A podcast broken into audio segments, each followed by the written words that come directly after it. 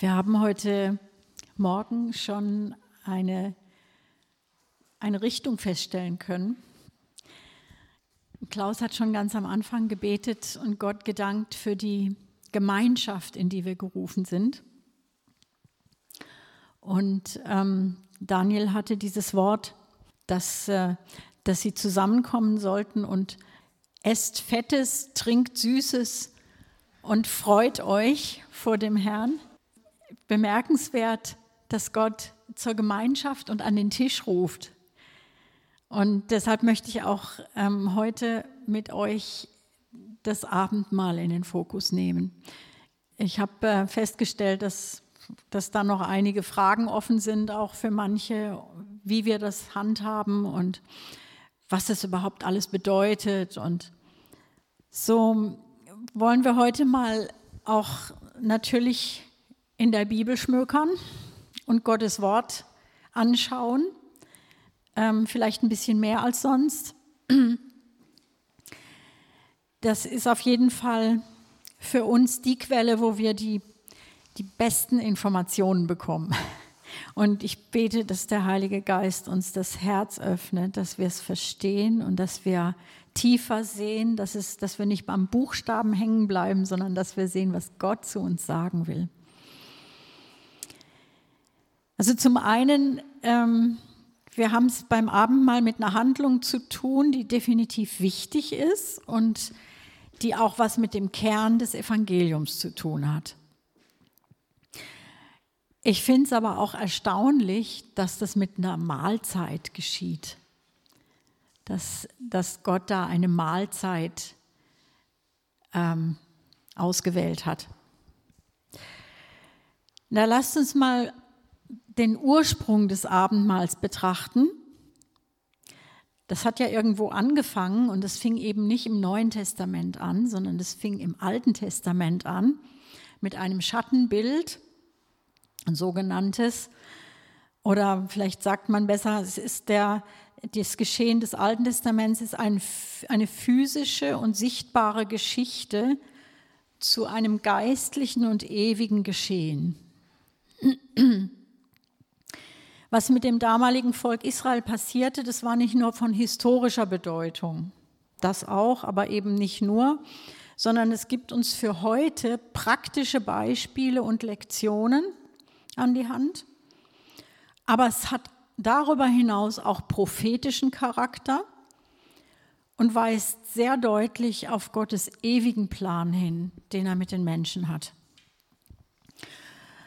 So würde ich gerne mit euch die Einsetzung des Passamals lesen.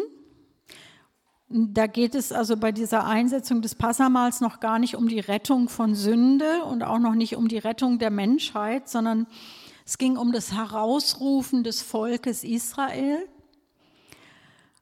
Und Gott hat sich dieses Volk als Eigentum ausgewählt, um mit diesem Volk der gesamten Menschheit einen Hinweis auf ihn zu geben. Also an Israel sollte man Gott sehen können. So, dann lesen wir jetzt einige Verse aus 2. Mose 12, erstmal 3 bis 5. Da heißt es, ich lese in der Elberfelder, sagt der ganzen Gemeinde Israel und sprecht, am zehnten Tag dieses Monats verschaffe sich jeder Hausvater ein Lamm ein, Lamm für jede Haushaltung. Wenn aber die Haushaltung zu klein ist für ein Lamm, so nehme er es gemeinsam mit seinem Nachbar, welcher zunächst bei seinem Haus wohnt. Dabei sollen sie für das Lamm die Zahl der Seelen berechnen, je nachdem ein jeder zu essen vermag.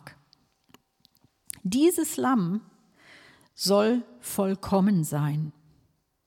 Ein Männlein und einjährig. Von den Lämmern und Ziegen sollt ihr es nehmen. Jetzt ab Vers 7. Und sie sollen von dem Blut nehmen und beide Türpfosten und die Oberschwellen der Häuser, darin sie essen, damit bestreichen. Und sollen also in derselben Nacht das Fleisch essen, am Feuer gebraten, mit ungesäuertem Brot. Mit bitteren Kräutern sollen sie es essen. Vers 11. Also sollt ihr es aber essen, um eure Lenden gegürtet, eure Schuhe an den Füßen und eure Stäbe in euren Händen, und in Eile sollt ihr es essen, denn es ist des Herrn Passa. Passa heißt so viel wie vorübergehen. Denn ich will in derselben Nacht durch Ägypten gehen und alle Erstgeburt in Ägypten schlagen, vom Menschen an bis auf das Vieh, und will an allen Göttern der Ägypter Gericht üben, ich der Herr. Und das Blut soll euch zum Zeichen dienen an euren Häusern, darin ihr seid, dass, wenn ich das Blut sehe, ich an euch vorübergehe und euch die Plage nicht widerfahre, die euch verderbe, wenn ich die Ägypter schlagen werde. Und dieser Tag soll euch zum Gedächtnis sein und ihr sollt ihn feiern als ein Fest des Herrn in allen euren Geschlechtern, als ewige Ordnung sollt ihr ihn feiern. Also, wir stellen uns das jetzt mal vor, da war Aufbruchstimmung. Die sollten quasi aufbrechend noch ein letztes Mal in Ägypten zu sich nehmen. Und direkt danach sollten sie losziehen, raus aus der Knechtschaft, hinein in das verheißene Land. In diesem Moment wurde Israel als Sohn geboren als Gottes Sohn geboren. Das Passamal wurde das Bündnismal der ersten Stunde. Und dieses Passa nannte Gott schon damals eine ewige Ordnung.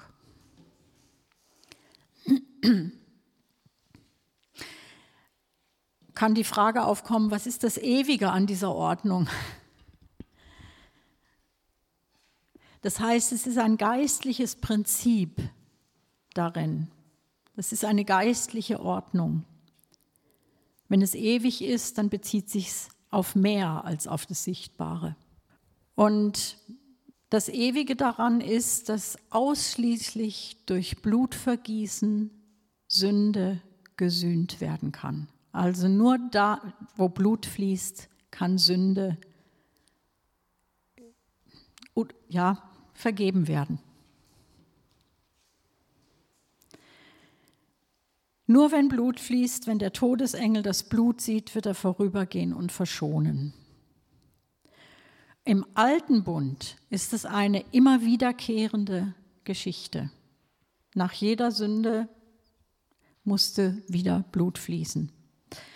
Im neuen Bund hat ein Opfer stattgefunden mit heiligem Blut, das Blut Jesu, was ein für allemal die Schuld sühnt. Also es hat eine völlig neue, weitreichendere Wirkung.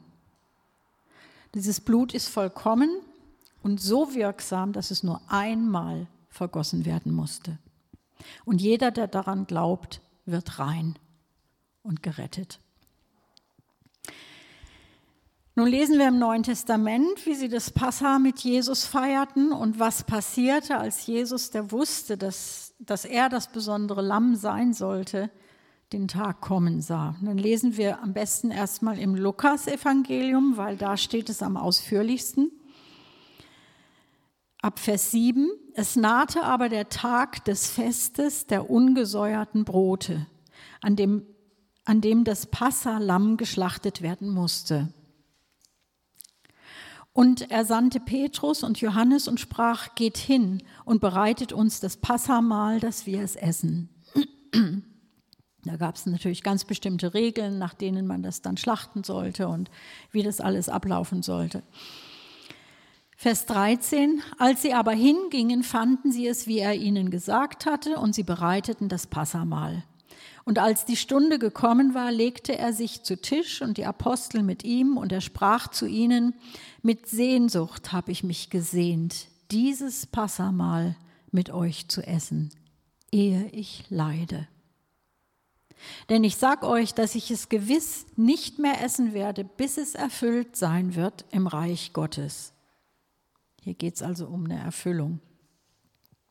Und er nahm einen Kelch, dankte und sprach, nehmt diesen, teilt ihn unter euch, denn ich sag euch, dass ich von nun an nicht von dem Gewächs des Weinstocks trinken werde, bis das Reich Gottes kommt.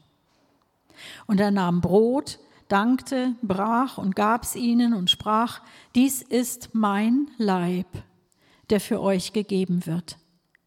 Dies tut zu meinem Gedächtnis. Ebenso auch den Kelch nach dem Mahl und sagte, dieser Kelch ist der neue Bund in meinem Blut, das für euch vergossen ist, wird.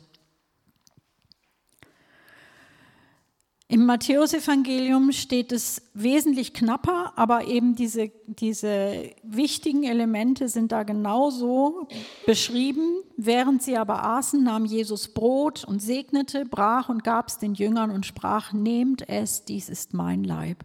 Und er nahm einen Kelch, Vers 27, und dankte und gab ihnen den und sprach, trinkt alle daraus. Denn dies ist mein Blut des Bundes das für viele vergossen wird zur Vergebung der Sünden. Und dann im Markus steht es fast wortgleich genauso. Der Johannes dagegen berichtet nicht von dem eigentlichen Geschehen des Abendmahls, sondern schrieb wörtlich auf, was Jesus kurz vor seinem Verrat alles gesagt und gebetet hat. Wir stellen dabei fest, dass diese letzten Worte allesamt wie ein Vermächtnis klingen. Wirklich so die, durchsetzt mit diesem Bewusstsein, es sind die letzten Worte, die er an seine Jünger richtet. Und ich habe geschaut, wo, fang, wo fängt denn dieses Reden an diesem letzten Tag an und war sehr überrascht, dass das schon in Kapitel 12 anfängt vom Johannesevangelium. Also die Hälfte dieses Evangeliums bezieht sich auf den letzten Tag, den er mit den Jüngern vor diesem Passamahl hatte. Wird eingeläutet durch die Verse Johannes 12, Vers 23. Jesus aber antwortete ihnen und spricht, die Stunde ist gekommen, dass der Sohn des Menschen verherrlicht werde. Wahrlich, ich sage euch, wenn das Weizenkorn nicht in die Erde fällt und stirbt, bleibt es allein. Wenn es aber stirbt, bringt es viel Frucht. Da wird er sehr direkt. Und dann sagt er weiter, wer sein Leben liebt, verliert es. Und wer sein Leben in dieser Welt hasst, wird es zum ewigen Leben bewahren. Wenn mir jemand dient, so folge er mir nach. Und wo ich bin, da wird auch mein Diener sein. Wenn mir jemand dient, so wird der Vater ihn ehren. Jetzt ist das Gericht dieser Welt. Er wusste genau, was er tut, wenn er sich überliefern lässt, wenn er sich verraten lässt und gefangen nehmen lässt. Er wusste genau die Bedeutung. Jetzt wird der Fürst dieser Welt hinausgeworfen werden und ich, wenn ich von der Erde erhöht bin, werde alle zu mir ziehen. Dies aber sagte er, um anzudeuten, welches Todes er sterben sollte. Das steht bereits in Kapitel 12 vom Johannesevangelium. Nach diesen Worten hat Johannes nicht mehr viel über den äußerlichen Ablauf der Geschehnisse geschrieben. Stattdessen schreibt er fast wörtlich auf, was Jesus eben an diesem letzten Tag noch alles sagt. Es klingt eben wie ein Vermächtnis. Und vor allen Dingen, die Hauptbetonung liegt in diesen Kapiteln dann auf Trost, auf Zuspruch, auf die Verheißung des Heiligen Geistes, auf die Ankündigung allerdings auch des Verrats und auch die Ankündigung der Verleugnung des Petrus. Es ist eine Ermahnung zur Liebe, das kommt auch an mehreren Stellen, die Betonung, einander zu lieben. Und das letzte ist sein hohepriesterliches Gebet in Kapitel 17 dann, wo er für seine Jünger betet, auch die kommenden eingeschlossen, sprich auch für uns. meine Feststellung ist, Johannes hatte definitiv so den tiefsten Einblick in das Herz Jesu. Er hat am beeindruckendsten berichtet von, von dem, was Jesus da in diesen letzten Stunden bewegte. Die anderen Apostel haben das jetzt vielleicht gar nicht so mitbekommen oder nicht für nötig gehalten, das aufzuschreiben. Der Johannes hat da eine besondere Stellung als Zeuge. Also wir erkennen in diesen letzten Worten von Jesus, die müsst ihr euch einfach mal, dieses Kapitel 12 bis 17, das müsst ihr euch mal aufschreiben und, und äh, durchlesen. Da erkennt man seine Gesinnung, seine Liebe und vor allem seine Sehnsucht, diese Gemeinschaft, diesen Frieden wiederherzustellen, der zerbrochen war damals im Paradies. Also dieser, dieses Gebet in Kapitel 17 ist ein direkter Blick in das Herz Gottes, weil wir auch gesungen haben, zeig uns das Herz des Vaters. Also hier sehen wir wirklich das Herz des Vaters. So, wir gehen aber weiter noch. Paulus greift dieses Vermächtnis im Korintherbrief auf und zeigt auf, wie wichtig und zentral das Abendmahl ist und auf welche Weise es gehandhabt werden soll. Dann auch praktische Anweisungen. Er betont auch das Einswerden mit Christus als Kern der Rettung und Ziel von Gottes Plan. Eins mit dem Christus und eins untereinander. Ich lese jetzt gerade zwei Verse aus 1. Korinther 10, 16 und 17 noch. Der Kelch des Segens, den wir segnen, ist er nicht Gemeinschaft mit dem Blute Christi? Das Brot, das wir brechen, ist es nicht Gemeinschaft mit dem Leib Christi? Und jetzt spannt er sofort den Bogen auf den Leib Christi, nämlich uns. Denn ein Brot ist es, so sind wir, die vielen, ein Leib. Denn wir sind alle des einen Brotes teilhaftig. Und dann ähm, lesen wir noch die Verse aus 1. Korinther 11, ab Vers 23. Denn ich habe vom Herrn empfangen, was ich auch euch überliefert habe, nämlich dass der Herr Jesus in der Nacht, da er verraten wurde, Brot nahm, es mit Danksagung brach und sprach, nehmt, esst, das ist mein Leib, der für euch gebrochen wird, solches tut zu meinem Gedächtnis.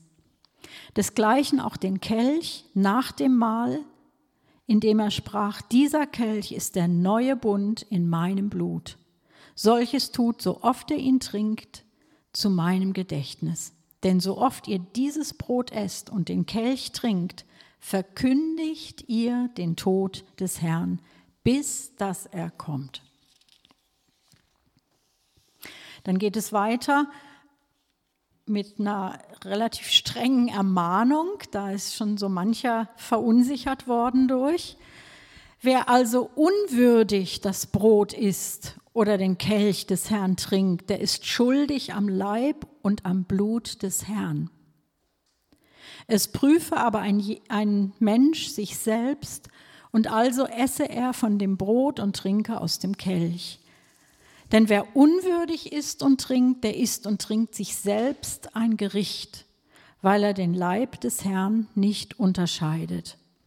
Deshalb sind unter euch viele Schwache und Kranke und eine beträchtliche Zahl sind entschlafen.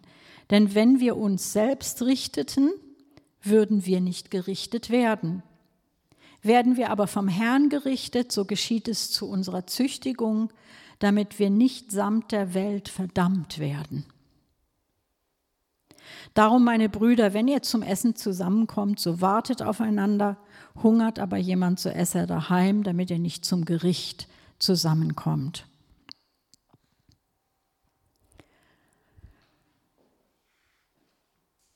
Paulus beschreibt im Korintherbrief den Ernst und die ewige Gültigkeit des Mahls mit solchem Nachdruck, der spricht davon, auch an anderer Stelle, dass wir den alten Sauerteig ausfegen sollen. Also das, was von Ägypten noch übrig geblieben ist. Die, die, wenn ihr das mit dem Passa im Alten Testament lest, da war also eins, das nennt sich auch das Passafest, das Fest der ungesäuerten Brote. Es sollte kein Krümelchen Sauerteig mehr im Haus sein. Deshalb haben sich die Juden da auch angewöhnt, vor dem Passa einen immensen Hausputz zu machen. Und ja, es sollte kein bisschen Sauerteig mehr da sein. Und das ist ein Bild. Der Sauerteig ist ein Bild auf das, was aus Ägypten noch da, da ist oder da sein sollte. Ägypten ist ein Bild auf die Welt, auf, die, auf die, die, das Leben in Gefangenschaft, das Leben in Knechtschaft, ähm, nicht unter Gottes Ordnungen. Und ähm,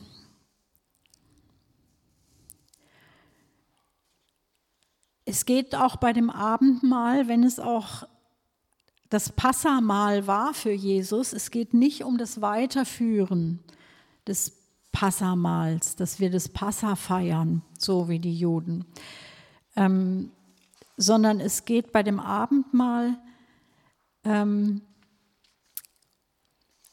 um eine, eine prophetische Handlung, die sich im Neuen Testament mit dem Lamm Gottes, mit Jesus erfüllt hat.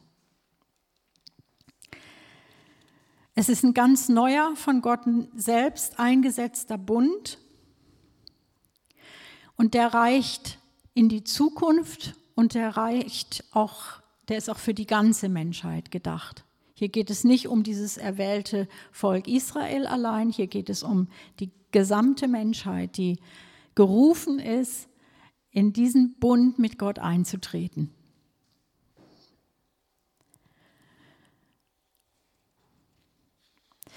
Außerdem ist das Abendmahl für uns jetzt nicht nur eine nette Gemeinschaftsbekundung. Ja, wir sind jetzt in Gemeinschaft mit Gott, wir sind jetzt in Gemeinschaft untereinander oder dass wir halt unsere Rettung feiern. Das ist alles damit drin, aber das ist noch nicht das eigentliche Gewicht des Abendmahls. Das eigentliche Gewicht und die eigentliche Bedeutung ist, diese Handlung ist ein, ein Bekräftigen, ein Besiegeln des Bundes, den Gott mit uns jetzt durch Jesus Christus, mit Jesus Christus als Lamm gemacht hat. Durch das Blut des Bundes mit uns geschlossen hat. Und es setzt auch voraus, dass jeder, der an dem Abendmahl teilnimmt, es verstanden hat, dass es hier um dieses Bündnis geht. Und ein göttliches Bündnis ist unauflösbar. Das sollten wir auch wissen. Also ein Bund, den Gott schließt mit dem Menschen, der hat den Charakter Gottes. Dieser Bund ist ewig, dieser Bund ist ähm, verlässlich, er hängt nicht ab von äußeren Umständen. Ist, dieser Bund hat eine, eine souveräne Funktion, so wie Gott souverän ist. Wenn er einen Bund schließt, bleibt dieser Bund in aller Treue bestehen. Und ein Bund, den Gott schließt, ist mächtig hat Macht und ist wirksam und zieht Folgen hinter sich her.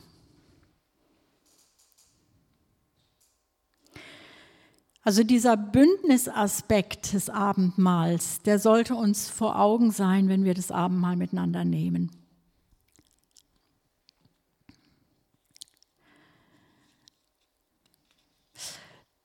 Ich habe dann auch noch so mir überlegt, Warum nehmen wir das Abendmahl immer wieder? Warum ist es nicht ein einmaliger Akt, so wie die Taufe? Warum wiederholen wir das? Und es hat einen ganz einfachen Grund. Wir brauchen Erinnerung. Wir sind Menschen. Und er sagt, Jesus selbst sagt es und Paulus wiederholt es, dies tut zu meinem Gedächtnis. Erinnert euch. Und so oft ihr das tut, verkündigt ihr. Also wir haben mehrere Optionen, warum wir das Abendmahl immer wieder feiern. Es ist für uns wichtig, uns selber zu erinnern und wir proklamieren etwas vor der sichtbaren und unsichtbaren Welt.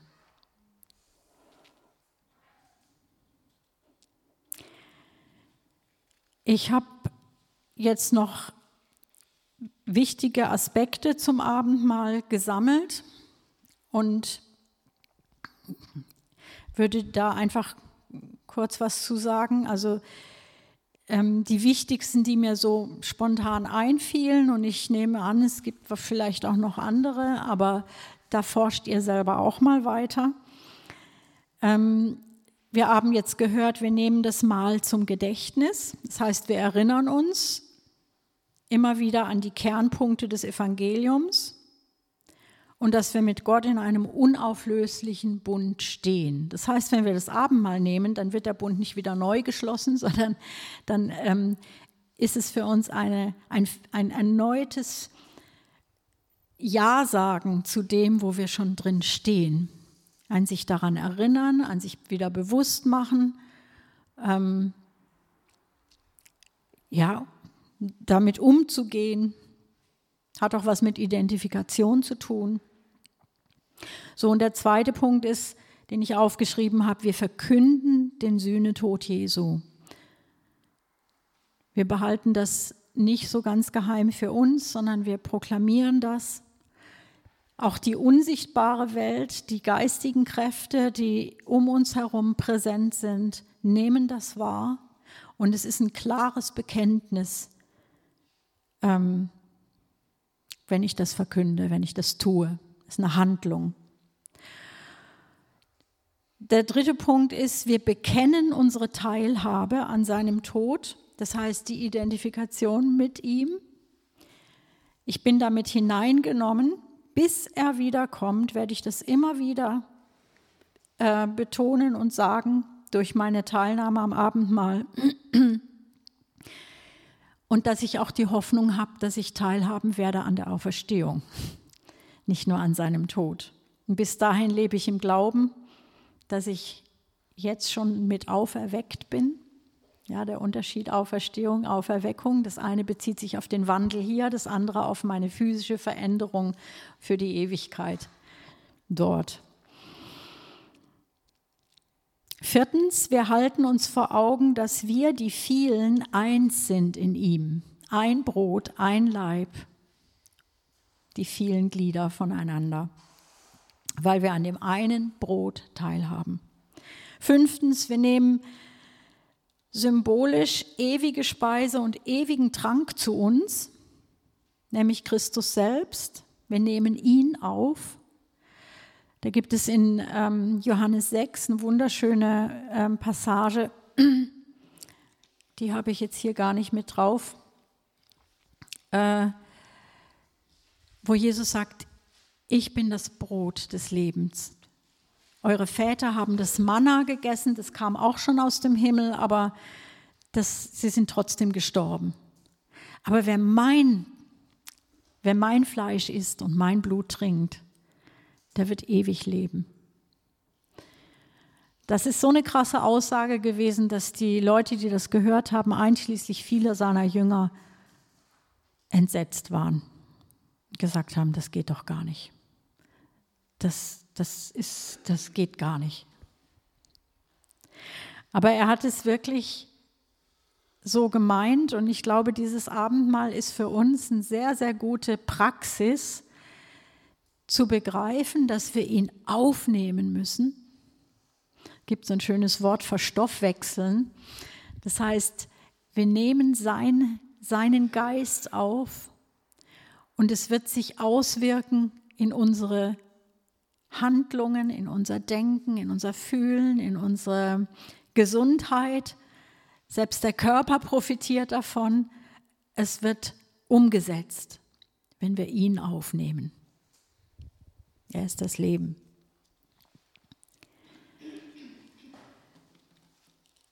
So, und dann sechstens, ähm, wir wissen, und das wurde eben heute schon angesprochen, dass dieses Mal Gemeinschaft mit dem Auferstandenen bedeutet und uns darauf hinweist, dass wir an seinen Tisch geladen sind. Und ich, ich, mir kommt dann sofort auch der Psalm 23, wo es heißt, dass äh, vor mir der Tisch gedeckt ist im Angesicht meiner Feinde und mein Becher fließt über. Das ist Gottes Herz, ja. Da hat David schon was erkannt von dem Herz Gottes, das Gott zu Tisch laden möchte.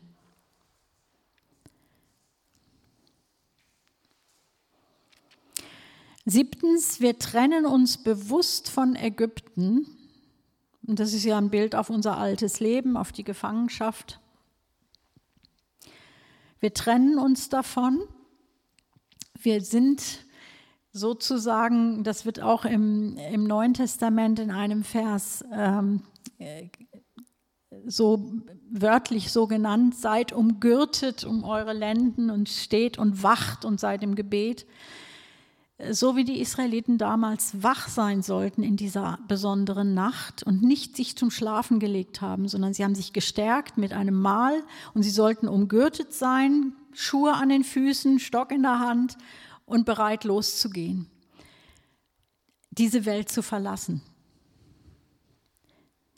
Und das ist auch ein Aspekt des Abendmahls, der sehr wichtig ist, dass wir mit einem Fuß schon im Reich Gottes sind, mit einem Fuß schon in dieser ewigen Welt, wenn auch unser physischer Körper noch hier ist. Aber wir haben schon diese Hoffnung, wir haben schon diese Erwartung, wir haben diesen Ausblick und wir wissen, es geht hier weg. Und dann ähm, auch dieses Bewusstsein, ich trenne mich ganz direkt und ich trenne mich jetzt und hier und heute von alten Dingen, die mich binden wollen. Wir werden das in den nächsten Wochen buchstabieren durch diesen schönen Kurs. Es geht darum, wirklich Schluss zu machen mit alten Dingen, die uns knechten wollen. Das ist unser Auszug aus Ägypten. So, und achtens, wir verstehen, dass es hier um den Kelch der Segnung geht, wie Paulus das sagte. Das heißt, um die Freundschaft mit Gott.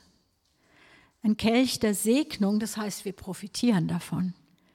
Wir kriegen Leben, wir kriegen Kraft, wir kriegen Heilung. Wir kriegen eine neue Identität, die siegreich ist. Wir sind nicht mehr dem Tod preisgegeben, sondern wir werden durchgehen ins ewige Leben. Wir sind Gesegnete, jetzt schon hier und heute. Ähm, Elia brachte mir heute Morgen noch so einen schönen Vers ähm, aus Psalm 116, Vers 13. Da steht, der Kelch den Kelch des Heils will ich nehmen und den Namen des Herrn anrufen. Auch ein, ein Satz, den David geschrieben hat. Ähm, der wusste schon was von einem Kelch des Heils.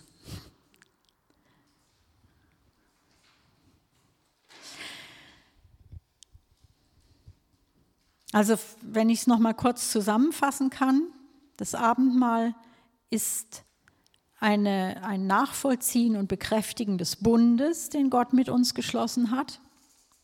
Und dieser Bund besteht durch Blut, und zwar das Blut Jesu, und beinhaltet Reinigung und Rechtfertigung.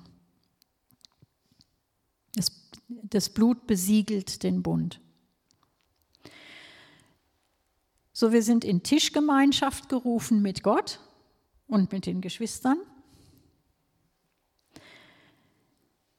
Wir erleben Teilhabe an seinem Reich, das heißt, wir sind Erben geworden. Das bekräftigen wir auch mit dem Abendmahl.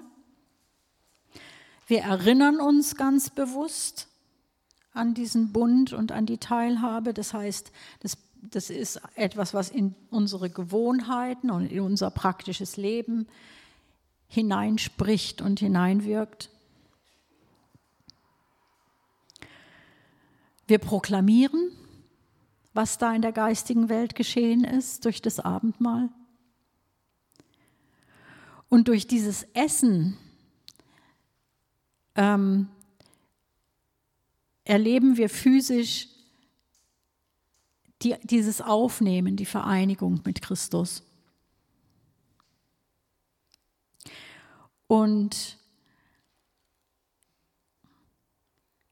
das Abendmahl ist auch zugleich Erfüllung des Passa als auch Prophetie auf das zukünftige Reich. Das ist auch ganz spannend. Dass eben, wenn wir das Abendmahl nehmen, ähm, dann erfüllt sich das, was im Passa, in diesem Fest der ungesäuerten Brote gefeiert wird. Dieser Auszug aus Ägypten, es erfüllt sich in unserem Leben. Und wir, wir bestätigen das mit dem Abendmahl. Wir, wir, ja. ein, ein Rabbi hat mal gesagt, das ist sehr interessant, er sagte, ähm, dieses letzte Mal am Passafest, es geht ja sieben Tage lang und es gibt ein Mal am Anfang und ein Mal am Ende. Und dieses äh, erste, ähm, erste Mal, was sie am ersten Tag zusammen nehmen, das ist zu Ehren des ersten Erlösers, Mose. Und das Mal am Ende der sieben Tage ist zu Ehren des letzten Erlösers, des Messias, auf den sie noch warten.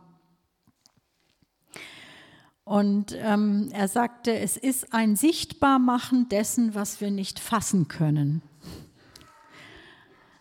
So, es ist auch für uns ein Sichtbarmachen, wenn wir das Abendmahl nehmen, dessen, was wir so nicht fassen können, was wir nur glauben können. Wir nehmen es an. Deshalb lasst uns das Abendmahl wiederholen bis zur Vollendung, bis Jesus wiederkommt. Und wann gibt, was gibt es dann? Dann gibt es das Hochzeitsmahl. Und was mir auch noch auffiel, im, im Judentum fängt das, ähm, der Tag mit dem Abend an, mit Sonnenuntergang. Und ich habe mich dann auch gefragt, warum, warum war das ein Abendmahl, ja? Ähm, es war der Neubeginn. Am Abend fängt der neue Tag an. Am Abend fing der neue Bund an. Ein Neubeginn. So, ich möchte euch ermutigen, das Abendmahl oft zu nehmen, immer wieder und diese ganzen Aspekte, die ich jetzt angesprochen habe, zu beleuchten wie gesagt, es gibt noch das Kapitel von Johannes 6, was wir jetzt nicht gelesen haben miteinander. Und es gibt, ähm, es gibt noch etliche weitere Schriftstellen, die uns helfen, da noch mehr zu verstehen, in die Tiefe zu gehen.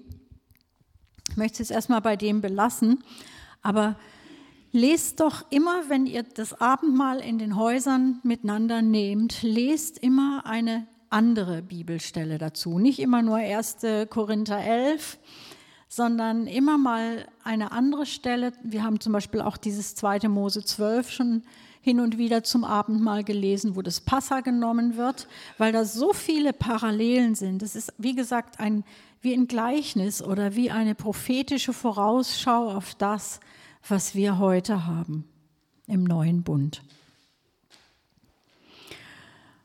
Was auch noch sehr interessant ist, ähm, es gibt im 1. Mose 14 die Geschichte, als Abraham seinen Neffen Lot rettet. Die, die wurden ja da in, in, Sodom und Gomorra überfallen und äh, entführt. Und Abraham ist mit seinen Mannen dann hinterher und hat ihn wieder zurückgeholt. Und danach haben die Könige sich bedankt von diesen Städten, dass die Gefangenen wieder zurückgebracht worden waren und diese Feinde besiegt. Und da kam dann äh, auch ein König, der hieß Melchisedek und der war gar nicht der König von einem, einer Region dort, sondern der war Priester. Und Melchisedek heißt äh, König der Gerechtigkeit von Salem, also auch König des Friedens. Und der kam mit Brot und Wein. Und dem hat Abraham dann den Zehnten gegeben, als noch gar keine Gesetze über Zehnten gab. Ähm, und da wird im Hebräerbrief im Kapitel 7 drauf Bezug genommen. Wen das interessiert mit Melchisedek, der lese doch mal noch Hebräer 7 dazu. Das wird erklärt, das klingt wie im Hebräerbrief wie so eine äh, Anmerkung aus der Studienbibel, ne? so eine Erklärung, was hat es mit dem Melchisedek auf sich. Der war ein Bild auf Jesus hin. Wird im Wort Gottes so ausgelegt und gesagt. Und der brachte Brot und Wein. So dass, dass ähm, äh, diese, diese Dinge sind einfach schon so, so kleine Lichtchen im Alten Testament, wo wir sehen, da geschieht was. Da hat Gott schon seinen Plan im Kopf gehabt. Da wusste Gott schon, ich will dahin.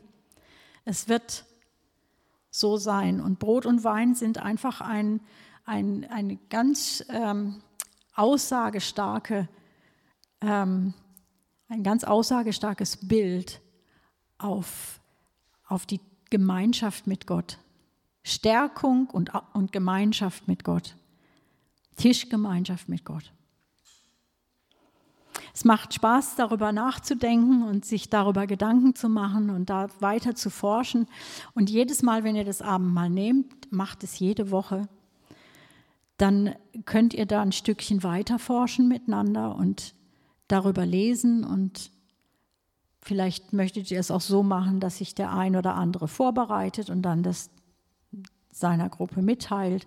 Also einfach in den Häusern, auch als Familie. Ich glaube, es ist wichtig, weil es dient zur Verkündigung.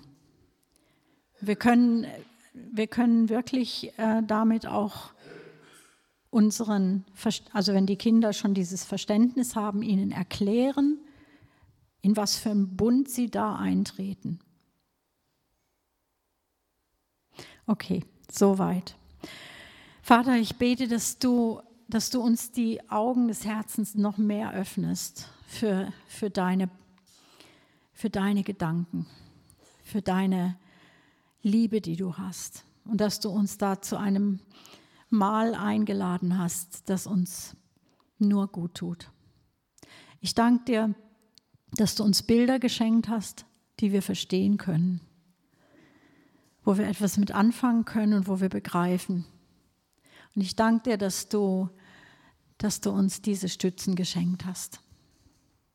Vater, ich bete, dass du uns hilfst, in deinen Fußspuren zu gehen, Jesus, dass wir mit dir gehen, Hand in Hand dass wir lernen aus deinem Wort, dass wir lernen, uns umgestalten zu lassen, verändern zu lassen. Und ich preise dich für das Werk, das du in uns angefangen hast. Du wirst es vollenden. Danke, Jesus. Amen.